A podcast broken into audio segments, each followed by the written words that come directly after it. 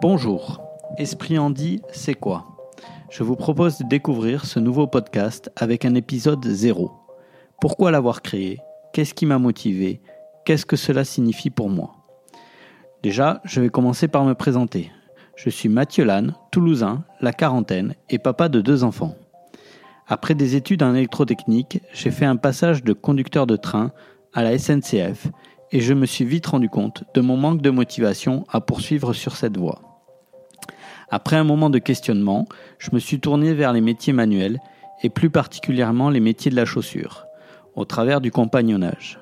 J'ai ainsi pu passer en alternance deux CAP, le cordonnier et le bottier, apprenant, avec plus d'efforts que de facilité, à aimer la valeur du travail bien fait. S'en est suivi la formation du BTS Podorthèse à Paris. Elle m'a permis de rendre ce travail utile aux autres. Ce métier complet, alliant objectif de marche et esthétique d'un appareillage, est très peu connu. Concevoir avec le patient et les accompagnants de santé un appareillage qu'il faut ensuite réaliser et livrer dans un court délai est un challenge véritable et quotidien. Près de deux ans dans une entreprise de podo-orthèse m'ont permis d'acquérir l'expérience nécessaire pour confirmer ma passion pour ce métier. En toute logique, et inconscience aussi quand même, j'ai pris le chemin de l'aventure entrepreneuriale en 2009 en créant M Orthopédie. Mon ambition, mettre l'expérience du chaussant au pied du patient. La conception et la fabrication d'orthèses podologiques, de la semelle aux chaussures orthopédiques sur mesure. Notre expertise au service de tous les patients, quel que soit son objectif.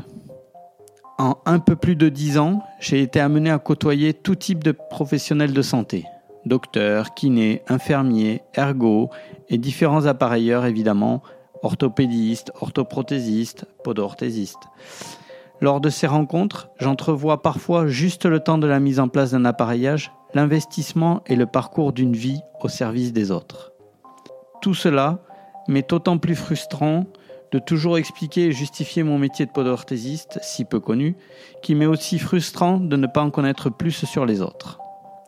J'aime aller à la rencontre des autres et découvrir leur parcours. J'ai découvert, un peu par hasard, le monde du podcast en fin 2019 écouter des interviews sur un temps long où les personnes se confient et font partager leur expérience.